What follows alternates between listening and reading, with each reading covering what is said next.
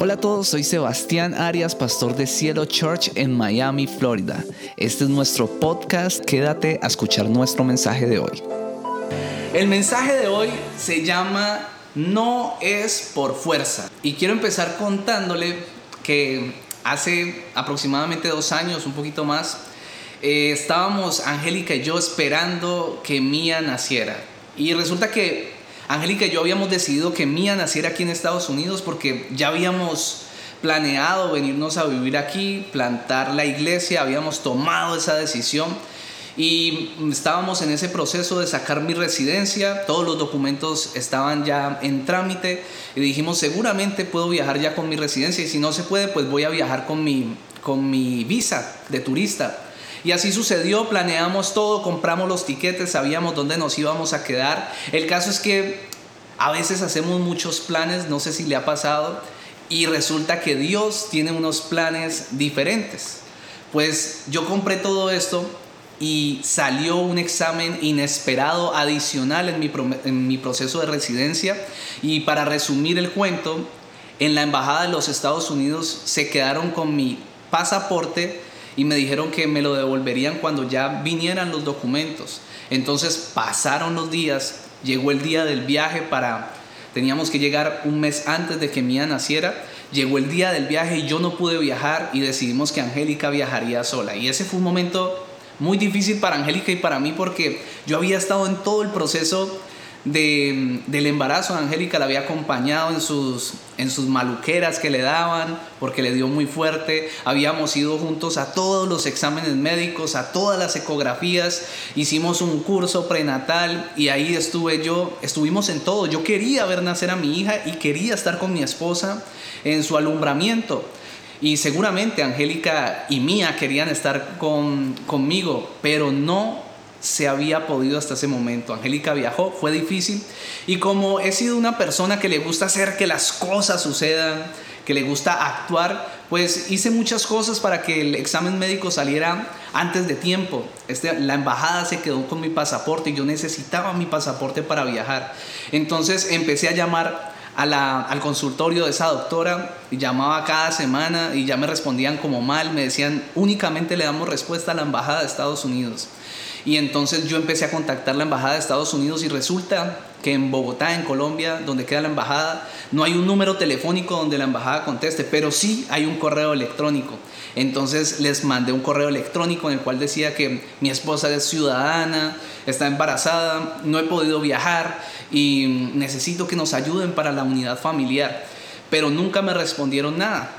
El caso es que después de intentar todo esto en mis fuerzas, de intentar todo lo que estaba a mi alcance, pues quedé más frustrado, quedé más ansioso, me sentía mucho más em, impotente y además me, me sentía un poco solo. Pues estaba, me di cuenta que estaba usando mis propias armas y no las armas de Dios. Y esta situación también me llevó a ver que no había nada que yo pudiera hacer en mis fuerzas para que esa situación se resolviera. La Biblia dice en el libro de Santiago, y esto lo he enseñado en otras ocasiones, dice claramente que la fe sin obras está muerta. Y yo creo fielmente esto, pero no podemos descontextualizar la palabra de Dios. Es decir, no podemos entender este pasaje sin entender otras cosas que están en la palabra de Dios. Lo que quiero hacerte entender es que por actuar, por dar pasos de fe, por caminar creyéndole a Dios, a veces empezamos a hacerlo de manera tan automática que podemos caer en el error de deshonrar a Dios. ¿Cómo así, pastor? ¿Cómo así que deshonrarlo? Sí, deshonrarlo queriendo menospreciar el poder sobrenatural de Dios, queriendo menospreciar el poder soberano de Dios, queriendo hacer entender de que si no lo hacemos nosotros, Dios no tiene la capacidad de hacer algo sobrenatural en medio de las situaciones. Menospreciamos o podemos llegar a menospreciar la oración, podemos llegar a menospreciar los tiempos de oración. más, por hacer las cosas en nuestras propias fuerzas, podemos llegar a dejar de orar y a dejar de adorar a Dios como debe ser. Una grave problemática hoy en día en medio del pueblo cristiano es que Muchas personas han dejado de leer la palabra o nunca la han leído, simplemente tuvieron una experiencia con Dios y empezaron a crear un Dios a su medida un Dios a su gusto. Y mm, ahorita en esta situación que está pasando, por ejemplo, en Colombia, este problema social que hay en Colombia, político, tantos problemas que hay en mi país de origen, algo que me entristece y que es un problema es que ahora hay un grupo de personas en medio de los cristianos que critican a los que se levantan a luchar con armas espirituales, es decir, critican a los que no salen a marchar, pero se humillan delante de Dios a, declarar arrepentimiento, se humillan delante de Dios, a adorarle, a clamar para que sane nuestra tierra. Y entonces este grupo de cristianos los critican a ellos porque ellos pelean de una manera diferente. Y yo quiero decirle algo, la palabra de Dios muestra que la iglesia generalmente pelea o batalla de una manera diferente. No podemos menospreciar el poder de Dios. No podemos menospreciar el poder de la oración. No podemos menospreciar el poder que hay en la adoración y en medio de la alabanza. La Biblia muestra que las mayores victorias que se han dado en la historia para el pueblo de Dios ha sido usando armas espirituales. Yo quiero decirle que no hay nada ni nadie más poderoso que Dios. No hay nada ni nadie que pueda dar una restauración total como la puede dar Dios. No hay nada ni nadie que pueda dar una paz verdadera como la da Dios. No hay nada ni nadie que pueda amarnos tanto como Dios nos ama. Segunda de Corintios 10, capítulo, eh, capítulo 10, versículo 4, perdón Dice, porque las armas de nuestra milicia no son carnales, sino poderosas en Dios para la destrucción de fortalezas. Y Efesios 6, versículo 12, dice, porque no tenemos lucha contra carne ni, ni sangre, sino contra principados, contra potestades, contra los gobernadores de las tinieblas de este siglo, contra huestes espirituales de maldad en las regiones celestes.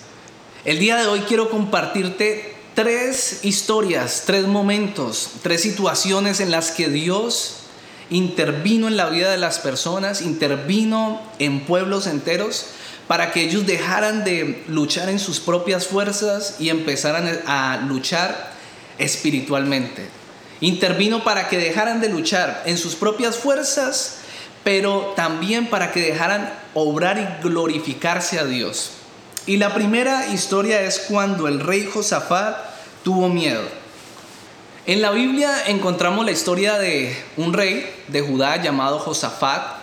Y básicamente lo que dice esta historia es que los moabitas y los amonitas habían decidido ir a atacar a Judá. Y era un pueblo muy numeroso, superaba, superaba el ejército de Judá por mucho, por cantidad, por fuerza, pero también por moral. Eran conocidos porque eran un ejército muy fuerte. Y Josafat sintió miedo, sintió temor. Leemos en Segunda de Crónicas 20, versículo 15, que Dios le dijo a Josafat, no tengan miedo ni se acobarden cuando vean ese gran ejército, porque la batalla no es contra ustedes, sino mía. Escuche bien ustedes no tendrán que intervenir en esta batalla. Simplemente quédense quietos en sus puestos para que vean la salvación que el Señor les dará. En muchas ocasiones cuando intentamos supuestamente ayudar a Dios, lo que terminamos haciendo es como estorbando. Lo que quiero decir es que terminamos generando que se retrasen los planes de Dios o terminamos haciendo que las cosas se, compliquen aún más. El Señor, una de las primeras cosas que empieza a formar en nosotros cuando le conocemos es paciencia, aprender a esperar, esperar el momento preciso. De hecho, para caminar con Dios en medio de un momento difícil, en momentos de situaciones que son adversas, Dios nos, nos empieza a enseñar a que tengamos discernimiento, a que podamos entender en qué momentos Dios quiere que actuemos, que demos pasos de fe, en qué momentos quiere el Señor que, que nos metamos y pongamos en marcha nuestras capacidades, las capacidades que Él nos ha dado, pero también quiere que aprendamos a discernir en qué momentos Él nos dice, espera, quédate quieto porque yo me voy a glorificar. Espera porque esta situación está fuera de tu alcance y yo quiero glorificarme en esto. Esto es básicamente lo que me pasó en, la situación con el nacimiento de Mía. No había absolutamente nada que hacer. Y el Señor dijo a mi corazón, dijo a mi espíritu, estén quietos y vean quién soy yo. Estén quietos y vean quién es Dios. Eso fue lo que el Señor obró en nosotros. Tenemos que aprender a caminar en algo que en inglés se diría el good timing. Ahorita que estoy ah, estudiando inglés, esto significa el momento oportuno. Hay que aprender a esperar el momento oportuno. El Señor siempre tiene un tiempo y tenemos que aprender a movernos en ese tiempo del Señor. Después de tener discernimiento, aprender que el, momento oportuno llega. El Señor está formando por un tiempo nuestras capacidades, está formándonos en paciencia, pero después de que nos ha formado, Él empieza a trabajar en generar una oportunidad para actuar y en ese momento es donde hacemos lo que Él nos envía a hacer. Cuando Dios le dice a Josafat, estén quietos, no se muevan, esta batalla no es suya, sino mía. Lo que le está diciendo no es precisamente acuéstense en el sofá y simplemente respiren. Cuando Dios le dice a uno, esté quieto, lo que quiere que hagamos es que empecemos a activar las armas espirituales que nosotros eh, o que Él nos ha dado. Que empecemos a orar, que empecemos a clamar, que empecemos a buscarle y que volvamos nuestra mirada a Él. De hecho, cuando Dios le dice específicamente a Josafat esto, lo que le está diciendo es, deja de mirar tu problema y deja de valorar tanto ese problema que estás teniendo y empieza a valorar mi poder. Y fue precisamente lo que ellos hicieron. En Segunda de Crónicas, capítulo 20, versículo 12, Josafat, en medio de ese momento difícil, le dijo al Señor, no sabemos qué hacer. Y a ti, escuche bien, volvemos nuestros ojos. Yo quiero preguntarte en esta mañana, ¿cuándo fue la última vez que le reconociste al Señor que no sabías qué hacer? ¿Cuándo fue la última vez que en medio de una situación difícil le dijiste, Señor, necesito que intervengas porque la verdad no está ni alcance ni en mis fuerzas poder lograr esto, poder vencer esta situación, poder sobrepasar este problema que estoy viviendo? ¿Cuándo le dijiste a Dios por última vez que no, que no podías hacer nada en tus fuerzas. La Biblia enseña que Josafat hizo tres cosas cuando Dios le dijo que estuviera quieto. No se acostó a esperar precisamente. La Biblia dice que lo primero que hizo fue que reconoció rápidamente y con mucha humildad que la solución de ese problema no estaba en sus manos y que necesitaba la intervención de Dios. Lo segundo que dice la palabra de Dios es que se pusieron rostro en tierra, es decir, se inclinaron y se pusieron a clamar a Dios y la Biblia dice que empezaron a adorarlo, voz en cuello, dice así. O sea que empezaron a clamar con fuerza y a adorar a Dios fuertemente. Y en tercer lugar, dice que Josafat empezó a proclamar con su boca las promesas de Dios. Empezó en medio del pueblo a decir, Crean en las promesas del Señor, lo que el Señor ha prometido, Dios lo va a cumplir. Sabe que debemos de creer en este tiempo lo que Dios ha hablado para nosotros, para nuestras vidas, para tu vida. Estoy seguro que Dios ha prometido cosas en específico y el Señor pone en este momento en mi corazón que recuerdes esos, esas cosas que Él te ha prometido, que no las eches en una bolsa de basura ni en un saco roto porque Dios cumple a pesar de que te tenga quieto en este tiempo, a pesar de que te haya dicho, estad quieto, Dios está trabajando en esa promesa que un día te dio. Después de que Josafat hizo todo esto, pues vio la intervención en el momento oportuno, vio la intervención de Dios en medio de esa situación. La Biblia dice que llegaron este, llegó este ejército y en medio de la presencia de Dios, el ejército fue confundido y se empezaron a atacar entre ellos y se vencieron entre ellos mismos. Fue algo sobrenatural. Pero la Biblia también dice que después de que fueron vencidos, Josafat fue por el botín de guerra. Es decir, que Dios les dio además una provisión divina. Yo lo que quiero decirte es que cuando peleamos con armas espirituales, lo que hacemos es ahorrarnos mucho tiempo. A veces queremos insistir en trabajar en nuestras propias fuerzas y nos podemos demorar mucho tiempo haciéndolo en nuestras propias capacidades, pero cuando Dios interviene, cuando dejamos que Dios nos guíe, cuando tenemos el, discernimiento, para escucharle y dejar que Él obre, nos ahorramos mucho tiempo y Él provee lo que nos demoraríamos en 10 años, lo podría proveer en un día. Así es el de repente de Dios. La segunda historia donde Dios intervino para que no trabajáramos en nuestras fuerzas, sino que lo dejáramos obrar, fue cuando Dios redujo el ejército de Gedeón. Tal vez usted no ha escuchado esta historia, pero Gedeón era un hombre que Dios usó para defender a Israel. Resulta que Dios le dijo una vez que a Gedeón, cuando, iba, cuando Israel iba a ser atacado por los madianitas, le dijo, Gedeón, empieza a reunir un ejército. Resulta que al tiempo Gedeón ya tenía 32 mil hombres reclutados, pero el problema era que iban a, eh, iban a combatir a un ejército que tenía 135 mil guerreros. O sea, lo superaba por mucho en cantidad. Y en jueces 7, versículo del 2 al 3, Dios le dijo a Gedeón, hay demasiados soldados en tu ejército y van a pensar que la victoria sobre los madianitas será de ellos y no mía. Por eso reúnelos y diles que cualquiera que tenga miedo regrese a su casa. Yo quiero que usted se imagine eso. A pesar de que el ejército que Gedeón había reunido era cuatro veces, de número cuatro veces más pequeño que el de los madianitas, es decir, ellos eran supremamente grandes. A pesar de que ellos ya eran pequeñitos, Dios le dice, tienes mucha gente en tu ejército, tienes muchos soldados allí, tienes muchos guerreros, hay que reducirlos. ¿Cómo podría entender uno de esos? Como si usted fuera a emprender su empresa, fuera a emprender su proyecto. Usted sabe que tiene unos cuantos miles de dólares allí en su bolsillo que sabe que le van a ayudar muchísimo a empezar su proyecto, eh, su empresa y el Señor viene y le dice, ¿sabes qué? Tienes muchos miles de dólares en tu bolsillo, ¿por qué no vuelves y los metes a tu banco? ¿Por qué no los regalas a tus padres, a tus hermanos? O vas y los donas y me dejas a mí actuar en medio de esto.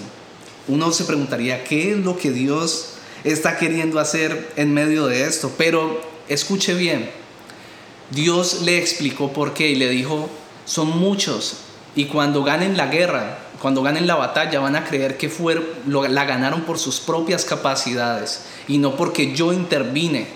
¿Sabe que el Señor conoce tanto nuestro corazón? Pero lo más lindo es que Gedeón obedeció al Señor y le dijo a los que se quisieran ir que se fueran, les dijo, los que tengan temor, váyanse, se pueden ir para, para la casa. Y la Biblia dice que 22 mil se fueron, es decir, que quedó con 10 mil. Eran 10 mil contra 135 mil hombres. Pero después de esto, Dios volvió a aparecer en escena y vuelve y le dice, tienes demasiados hombres. Así que le dice a Gedeón nuevamente, vayan, van a tomar agua, van a ir como a un río y los que agachen la cabeza para tomar el agua, los que dejen de vigilar, a esos envíalos para su casa, porque hay mucha gente en tu ejército. Pues resulta que 9.700 personas agacharon la cabeza para tomar agua. Es decir, que Gedeón quedó con 300 soldados únicamente. Pero sabe algo hermoso, el Señor en medio de esto, cuando ya había hecho que las fuerzas, las capacidades de Gedeón y su ejército fueran doblegadas, cuando hizo esto le dijo, yo te aseguro que con esos 300 yo te voy a dar la victoria. ¿No les parece eso precioso? De los mejores momentos para uno experimentar el poder de Dios en la vida de uno. De los mejores momentos es cuando nuestras capacidades no pueden hacer nada.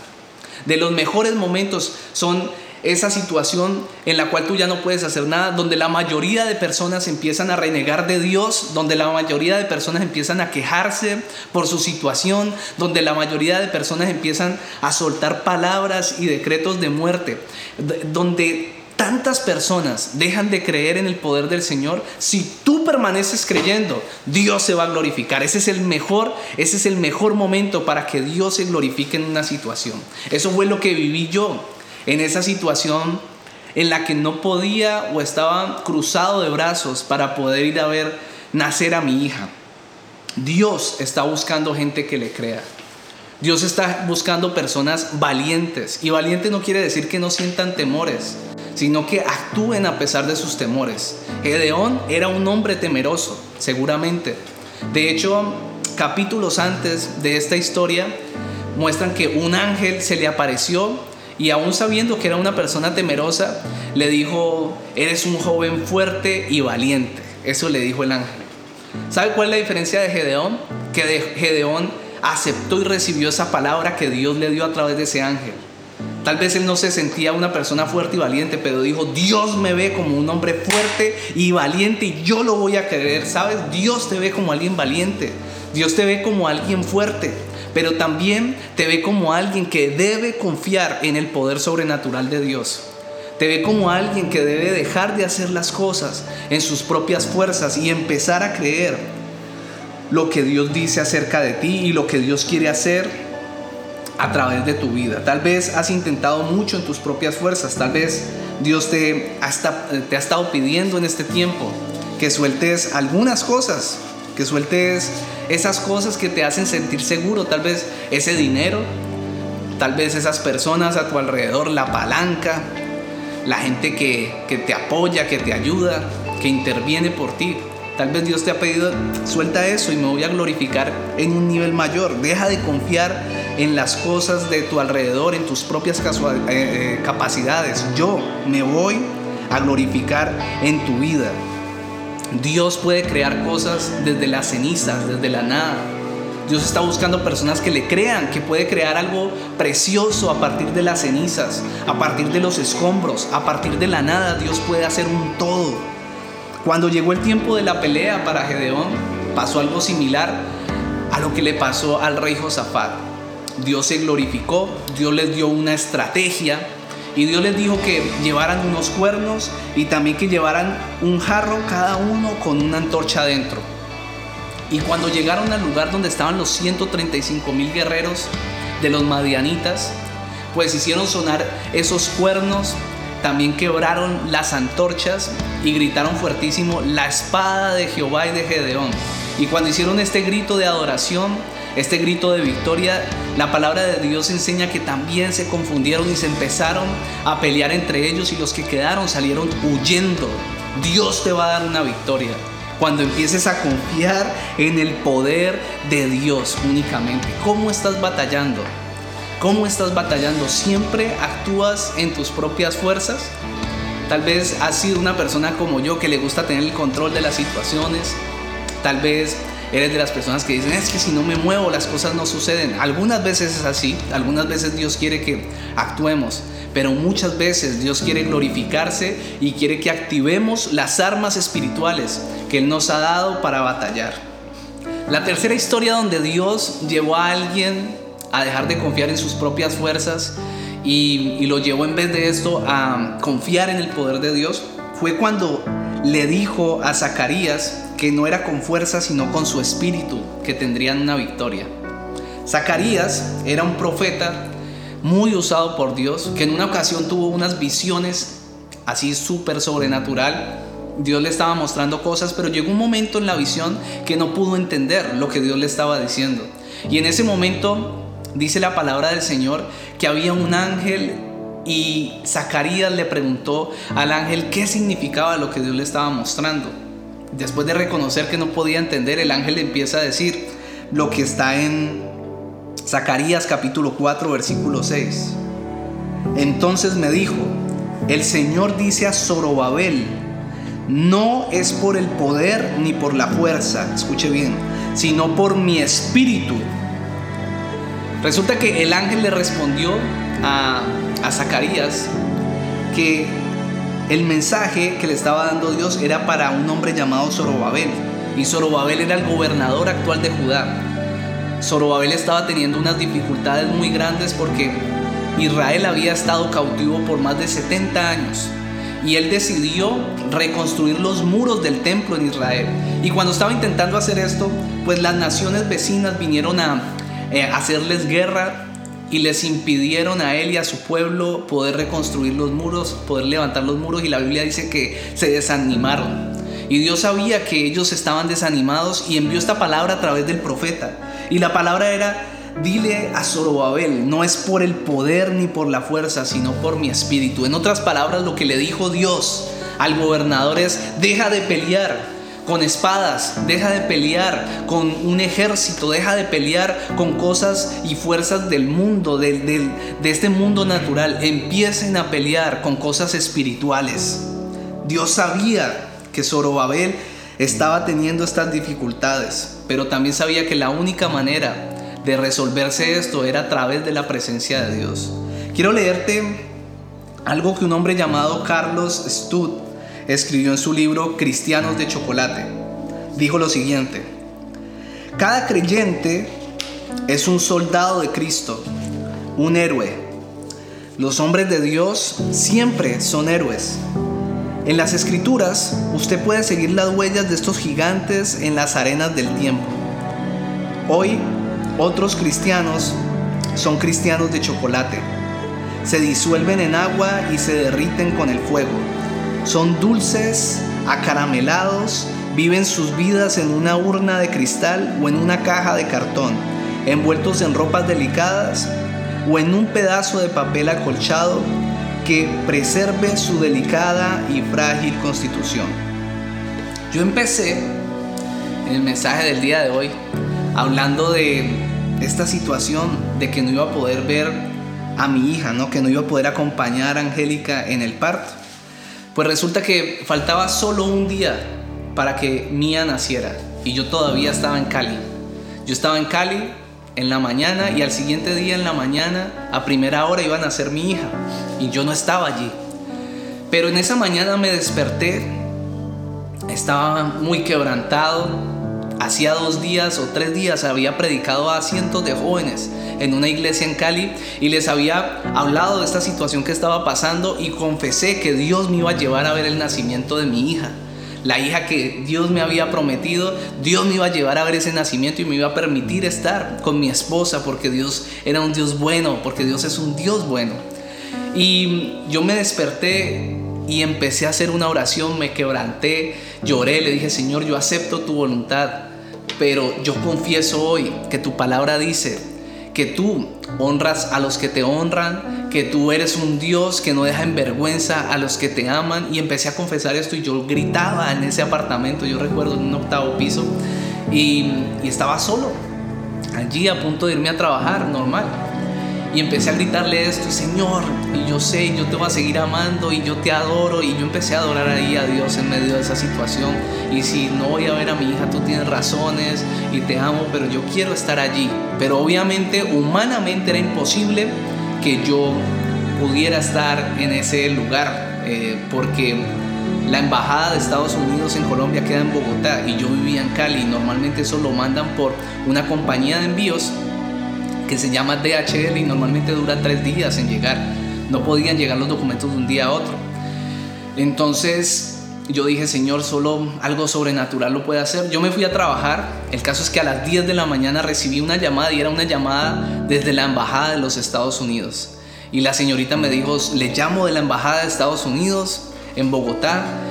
Y de, lo primero que me preguntó fue, su hija ya nació y le dije, no señora, mi hija nace mañana en la mañana. Me dijo, pues tengo sus documentos en mi mano en este momento, a punto de entregárselos a la compañía de envíos, pero si lo entrego va a tener que esperar tres días y no va a nacer a su hija.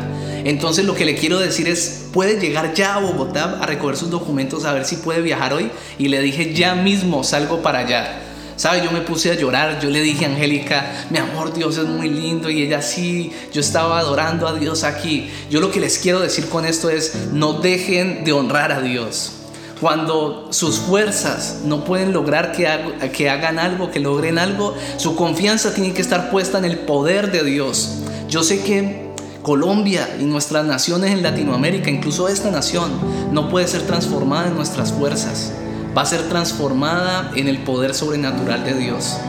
Ese mismo día cogí, compré el tiquete hacia Bogotá, recogí mis documentos, compré mis tiquetes hacia Miami, llegué aquí como a la una de la madrugada del día que nacía mi hija y a las cinco de la madrugada ya estábamos en la clínica y nació nuestra bebé. A pocas horas después pude acompañar a Angélica, pude estar con mi hija y Dios siempre, siempre es un, es un Dios bueno no podemos ser cristianos de chocolate, como decía este autor. No podemos ser cristianos que en medio de la enfermedad en medio de los problemas, en medio de las crisis, en medio de las dificultades, sucumbimos y nos rendimos y empezamos a criticar de Dios, dejamos de creer, no Señor. Somos cristianos como Él menciona, héroes, en los cuales se pueden ver nuestras se ven nuestras huellas en medio del desierto, porque hemos transitado en el desierto creyéndole a Dios. Debemos dejar de ser cristianos de chocolate que no leen la palabra de Dios, sino que creen en sus propias emociones. Cristianos que solo creen en sus propias capacidades. Yo no estoy en contra de las marchas, de hecho pienso que eso está bien, siempre y cuando sean pacíficas y por un motivo justo. Pero lo que sí me parece que está mal es que critiquemos a los hijos de Dios que hacen lo que la palabra de Dios enseña, que es lo más potente en nuestra vida, las armas espirituales. Yo hoy quiero invitarte a que te levantes en esa situación de que, en la que estás. Si estabas a punto allí de criticar a Dios, si estabas a punto allí de renegar, si has llegado a pensar que Dios no puede obrar de manera sobrenatural, yo quiero que te levantes allí y tú empieces a confesar algo lindo delante de Dios. Que empieces a confesar, Señor, Tú puedes hacerlo. Señor, yo te necesito. Para ser un gran hombre o una gran mujer de Dios, hay que tener una gran comprensión, comprensión del poder de Dios. Saber que servimos al Dios de lo imposible. Hay que atreverse a confiar en Dios para las cosas difíciles.